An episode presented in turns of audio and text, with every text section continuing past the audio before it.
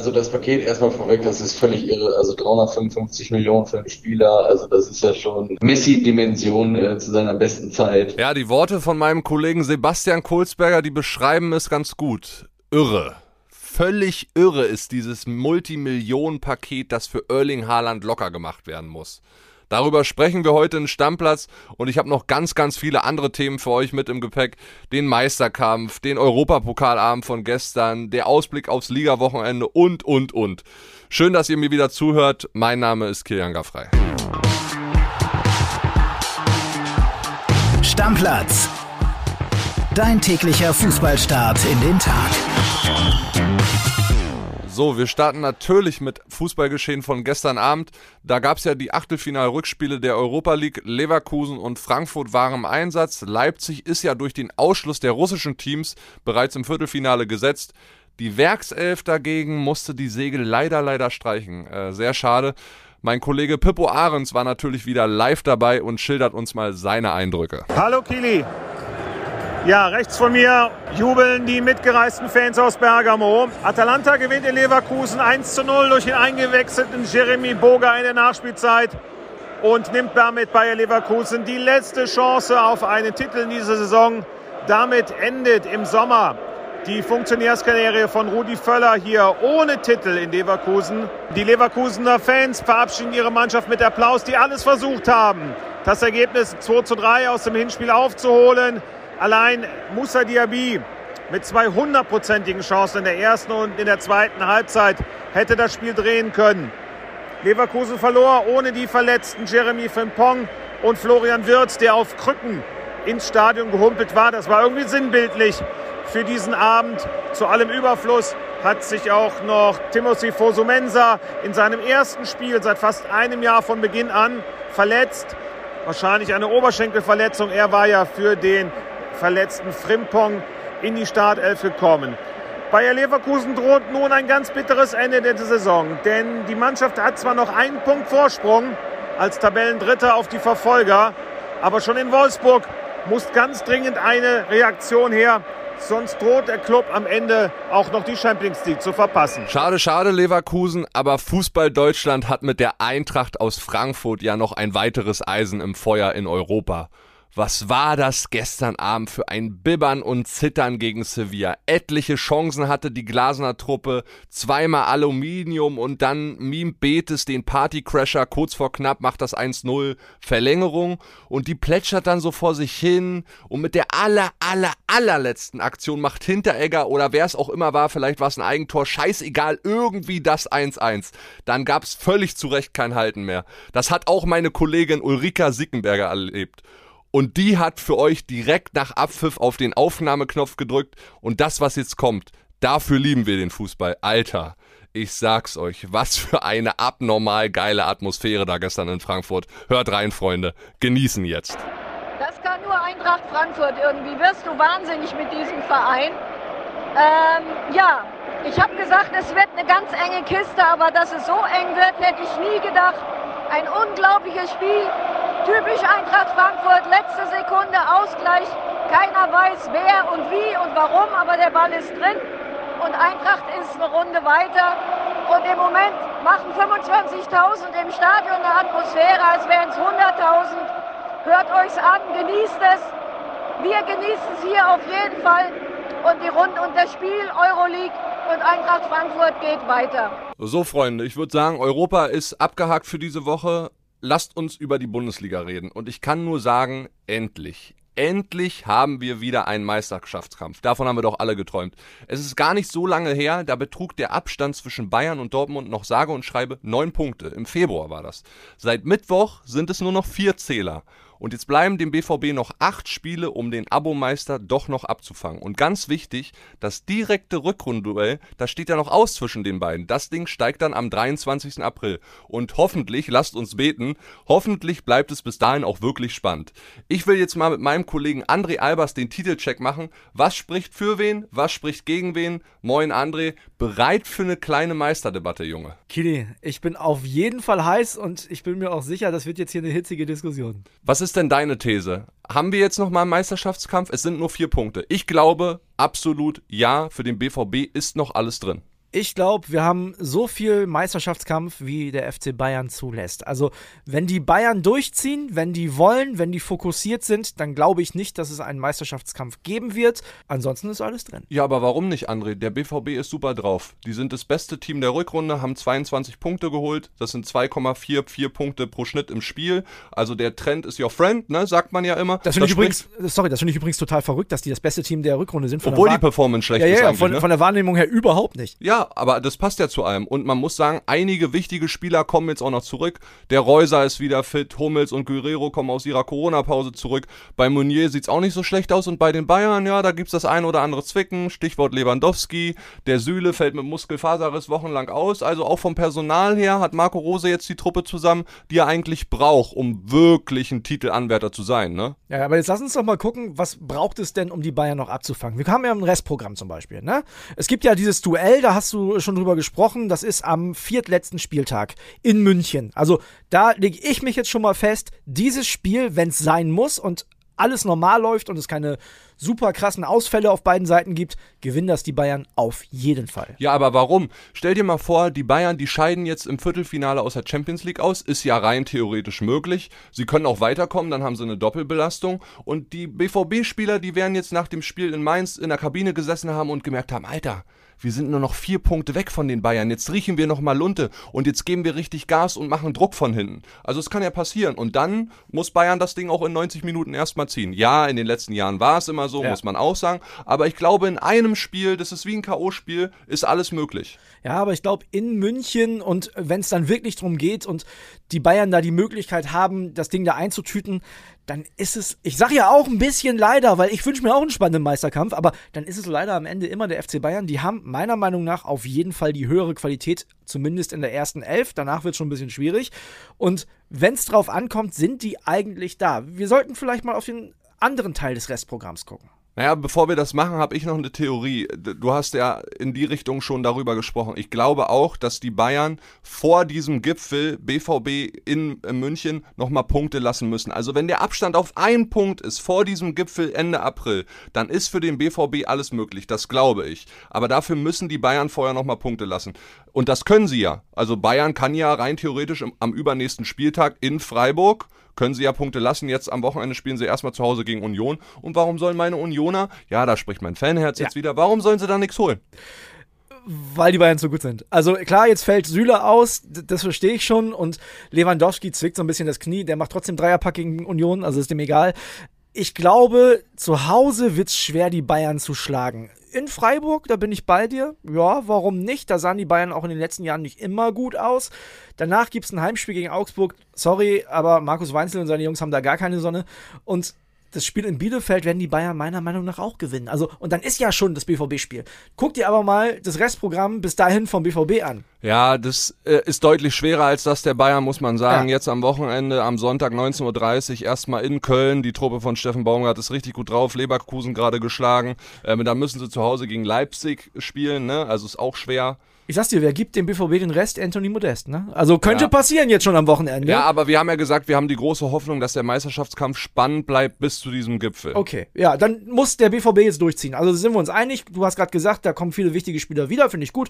Dann müssen die Köln schlagen, dann müssen die Leipzig schlagen, dann müssen die Stuttgart schlagen und Wolfsburg schlagen. Das wird schon richtig schwer. Ich sag dir, der BVB gewinnt bis dahin, guten Mutes bin ich da, alle Spiele, auf Biegen und Brechen irgendwie, auch wenn die Performance nicht so gestimmt hat auf dem Platz, aber wie ich gesagt habe, der Trend ist dein Freund, das Ja. wird schon irgendwie klappen. Die Bayern lassen in Freiburg paar Punkte, vielleicht spielen sie eine Unentschieden, vielleicht verlieren sie sogar, ist bei Freiburg auf jeden Fall möglich. Klar. Dann geht man mit einem Mini-Rückstand in diesen Gipfel, der BVB gewinnt. Und dann, mein Freund, dann hat der BVB das einfachere Restprogramm als die Bayern. Ich guck mal nämlich drauf. Zu Hause gegen Bochum, auswärts in Fürth und zu Hause gegen Hertha, die sie dann in Liga 2 schießen werden. Oh, das wäre krass. no hate an der Stelle. Ja, und die Bayern, guck dir mal an, gegen wen die dann noch spielen müssen. Ja, die müssen nach Mainz, da gewinnen sie auch, aber Stuttgart und Wolfsburg ist schon sportlich, stimmt. Aber ich sag's dir ganz ehrlich, weißt du, was passiert? Wenn tatsächlich der BVB die Chance haben sollte, an den Bayern vielleicht sogar vorbeizuziehen bei diesem Gipfel oder ganz dicht ranzukommen, dann kriegen die eine 4-0 Packung in der Allianz Arena. Warum bist du so negativ? Ich verstehe dich nicht. Aber ist ja auch egal. Ihr merkt da draußen, wir diskutieren hier fleißig über diesen Meisterschaftskampf und wir haben richtig Bock drauf. Wie sieht's denn bei euch aus? Schickt uns doch gerne mal eine Sprachnachricht an unsere WhatsApp-Nummer, die findet ihr wie immer in den Shownotes und wir sind ganz gespannt, was sagt ihr? Haben wir jetzt noch mal einen Meisterschaftskampf? Ja oder nein? Und das Gute für den BVB ist ja, bis Saisonende ist Erling Haaland auf jeden Fall noch am Start. Was danach passiert, scheint mittlerweile ja auch ziemlich klar. Manchester City hat die Pole Position im Kampf um den Super Norweger längst inne. Täglich kommen mehr Details ans Licht und die möchten wir euch natürlich nicht vorenthalten. Es kursieren gerade ein paar wahnsinnige Zahlen. Und ganz ehrlich, die sind jenseits von Gut und Böse. Ich sag nur 355 Millionen Euro. Wahnsinn. Über diese irre Summe will ich jetzt sprechen mit meinem Kollegen Sebastian Kulzberger. Anruf bei Sebastian Kolzberger. Kulsi, grüß dich. Kilian hier. Na, wie stehen die Aktien bei dir? Ja, zurück aus Mainz, drei Punkte mitgenommen. Es gibt äh, schlechtere Tage auf jeden Fall in unserem Job. Ja, Kulsi, und in Sachen News äh, gibt's ja bei euch auch täglich neue Entwicklungen. Ich würde sagen, das Murmeltier grüßt ja jeden Tag eigentlich und das heißt momentan Erling Haaland. Es gibt schon wieder neue News rund um den Super Norweger.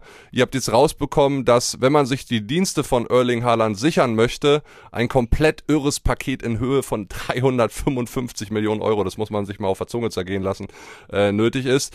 Wie setzt sich das zusammen? Äh, klär mich und die Hörer doch gerne mal auf. Also das Paket erstmal vorweg, das ist völlig irre. Also 355 Millionen für einen Spieler, also das ist ja schon Messi-Dimension äh, zu seiner besten Zeit. Ja, das setzt sich aus unterschiedlichen Faktoren zusammen. Also zum einen natürlich die Ausstiegsklausel, die sich mit Boni auf rund 85 Millionen Euro belaufen kann, die ja eigentlich bei 75 liegt, aber wo noch Boni on top kommen können. Dann natürlich das Gehalt des Spielers und das ist schon der erste Knackpunkt. Haaland, wie wir gehört haben, 40 Millionen pro Jahr. Wahnsinn. Ähm, damit wäre er der absolute Topverdiener in der Premier League. Ich glaube, Romelu Lukaku ist dahinter mit knapp 30.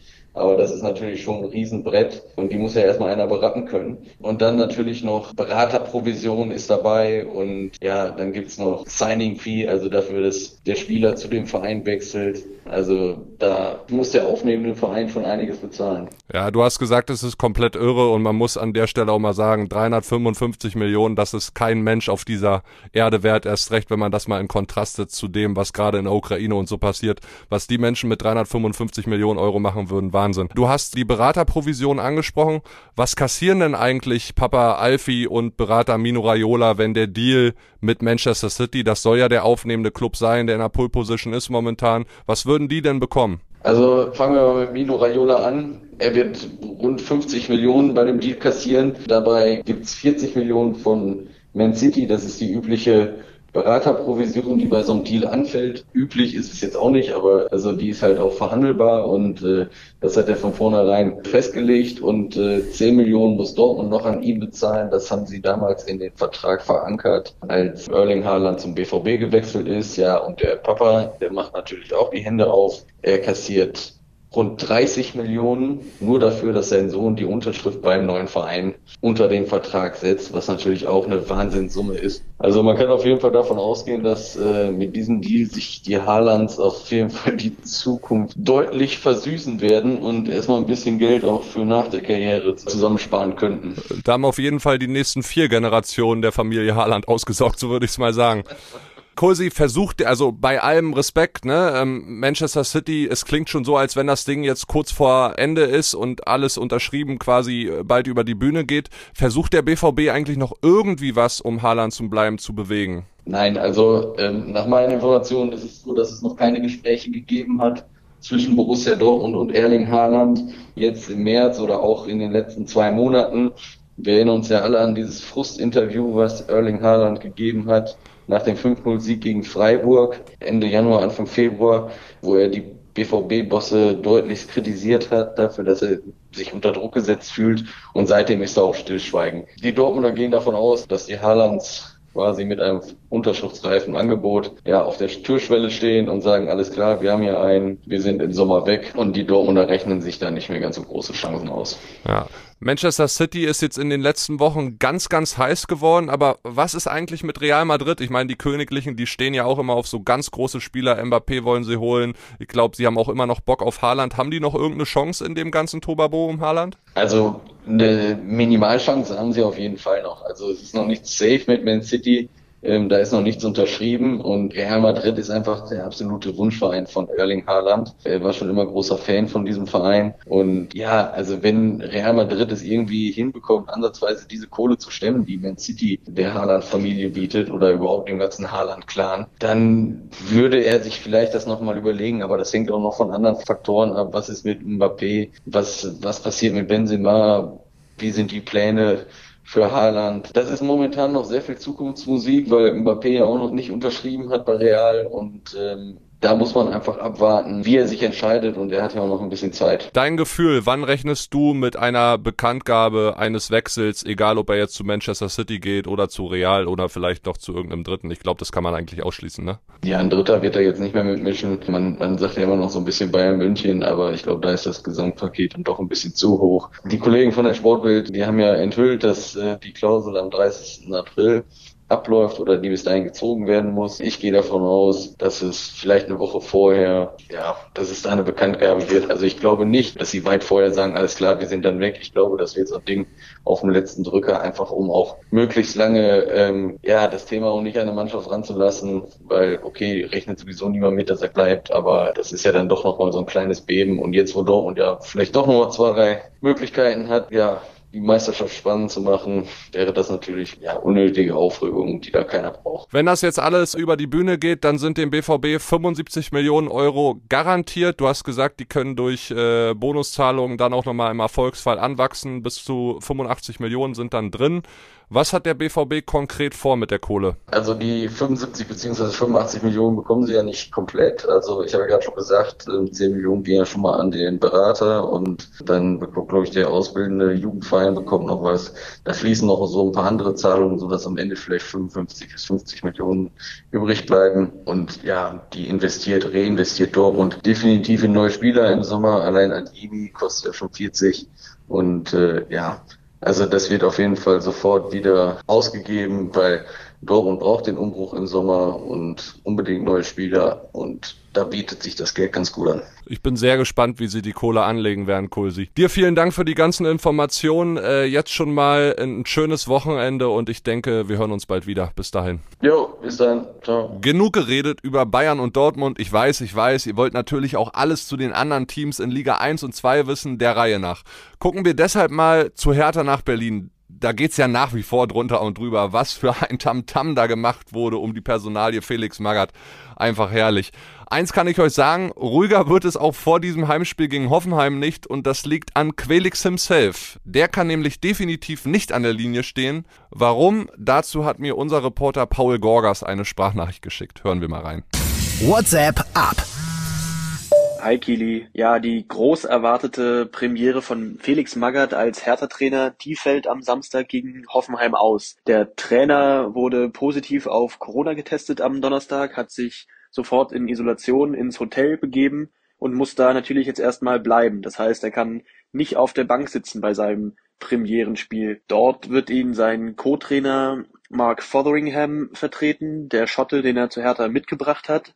Und der hat auch unter der Woche jetzt schon äh, viel gewirbelt bei Hertha, hat sich in jeder Spielform lautstark eingebracht, hat teilweise mitgespielt, hat Verbindung zu den Spielern aufgebaut, hat die alle beim Spitznamen schon genannt. Also der hat da auf jeden Fall Zugriff aufs Team und wird dementsprechend auch in der Lage sein, die Mannschaft zu coachen von außerhalb. Dazu wird Felix Magath natürlich auch zugeschaltet sein, wird sich äh, einbringen, wird Kommandos an seine Assistenten auf der Bank weitergeben können vom Hotelzimmer aus. Insofern geht da zumindest schon mal kein Kontakt verloren. Da die Mannschaft doch sich deutlich verbessert beziehungsweise sehr intensiv und engagiert gezeigt hat unter der Woche, gehe ich mal davon aus, dass sie es schaffen werden, das auch am Samstag mit auf den Platz zu bringen und vielleicht klappt es dann ja sogar mit einem Punkt gegen Hoffenheim bei der Magath-Premiere ohne Felix Magath auf der Bank. Ja, Felix Magath ist jedenfalls nicht der einzige Trainer, der am Wochenende Corona-bedingt verhindert ist.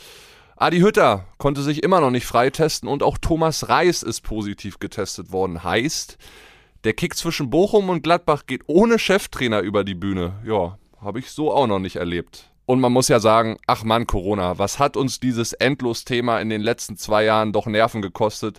aber ein bisschen Normalität kommt ja Stück für Stück immer weiter zurück und am Wochenende können sich einige Fans sogar auf volle Stadien freuen. Meine Güte, ist das geil.